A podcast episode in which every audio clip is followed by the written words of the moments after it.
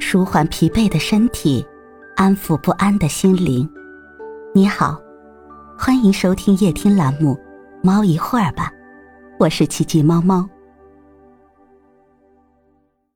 今天为你带来的美文是：切莫为鞍买马。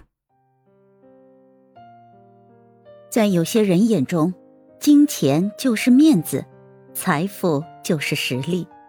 它可以让人风光无限的站在朋友、同事和家人面前，彰显着自己不俗的过人本领。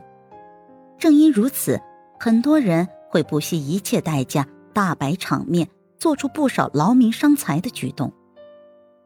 虽然他们颇具赚钱的能力，但却只能成为金钱的转乘点，财富很难在他们这里踏实落脚。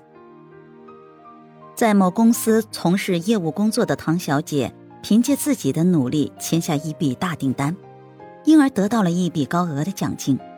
她喜出望外，这样就可以为家里更换一个做工考究的皮沙发了，而之前那个用了数年的旧沙发，终于可以光荣退役了。唐小姐利用周末跑遍了几个家具城，最后看中了一套让她心仪已久。却又价格不菲的真皮沙发，足足要花近十万元。这个价格对于工薪阶层的唐小姐来说，的确有些难以承受。她看着颇合心意的沙发，又看看令人咋舌的价格，最后还是用所有的奖金换来了这套令她中意的沙发。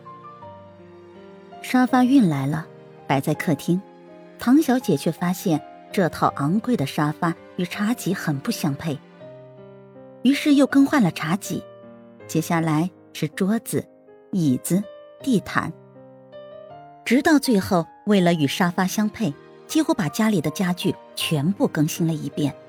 一番折腾下来，房间焕然一新，唐小姐也觉得神清气爽。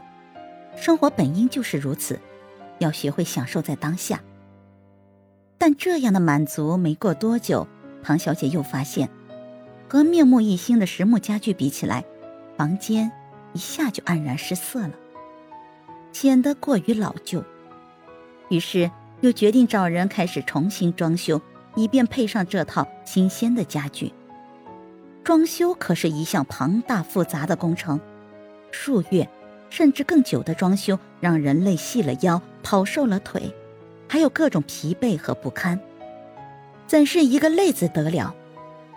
经过历时三个多月的奋战，唐小姐的家具可谓是富丽堂皇、一具匠心，可她却怎么也高兴不起来。原来，她和丈夫几年来辛辛苦苦攒下来的积蓄，现在已经所剩无几。她垂头丧气地对丈夫说：“为了这个昂贵的沙发。”我们几乎花光了所有的积蓄，可现在每年还要维护这些皮沙发、实木家具，又是一笔不小的开销。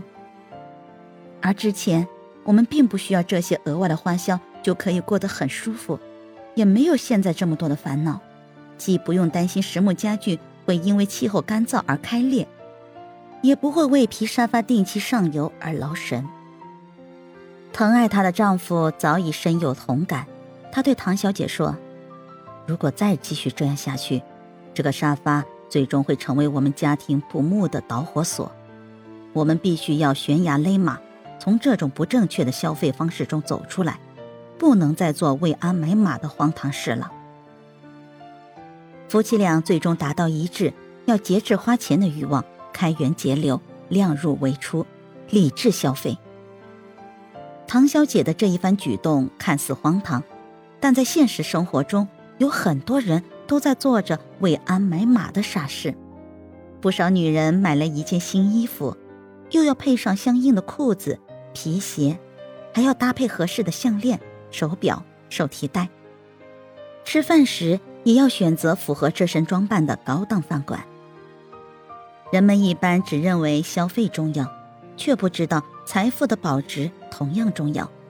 我们在消费方面一定要有一个正确的观念，不应再做为阿美马这种没有穷尽的消费。著名哲学家培根曾说：“一般的花销应量力而行，精打细算，不可勉强铺张，要把事情办得十分体面，收到又好又省的效果。美国的泰勒·巴纳姆出身卑微，从杂货店店员起家，后来创立了世界上最大的联合马戏团，成为名副其实的富人。他的财富理念和积累财富的方法与众不同。他认为，创造和积累财富的最简单可靠的方法，就是拒绝奢侈，正确消费。正如英国作家狄更斯小说。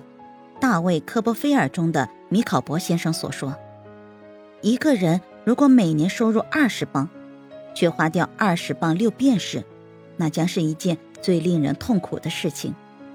反之，如果他每年收入二十磅，却只花掉十九英镑六便士，那是一件最令人高兴的事。其实，这个道理大家都明白，只是在很多情况下无法控制自己冲动的行为，结果。”只能眼睁睁的把自己推向过度消费的陷阱之中。节俭总是意味着收大于支，旧衣服可以再穿一穿，新套装可以暂时不买，食物没必要太过讲究，房子完全可以住得小一些。自己能做的事情就不要雇别人来做。这样推算下来，除非出现意外，否则一个人终其一生。一定可以积攒一笔不小的财富。遇到合适的时机，可以将这笔财富花到最为有用的地方，帮助到更多的人。富兰克林曾说：“是别人的眼光，而不是自己的眼光毁了我们。如果世上所有的人除了我都是瞎子，那我就不必关心什么是漂亮的好衣服，什么是华丽的家具了。就算这个世界上根本没有瞎子。”你也不必为了取悦别人而跟自己过不去。依靠超过能力的消费来维护面子是不可取的。一旦事情的真相被揭穿，反而会更加难堪。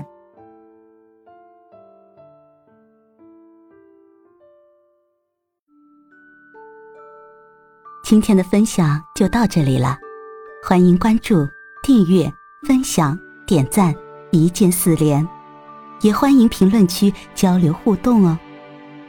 祝您晚安，我们明天再会。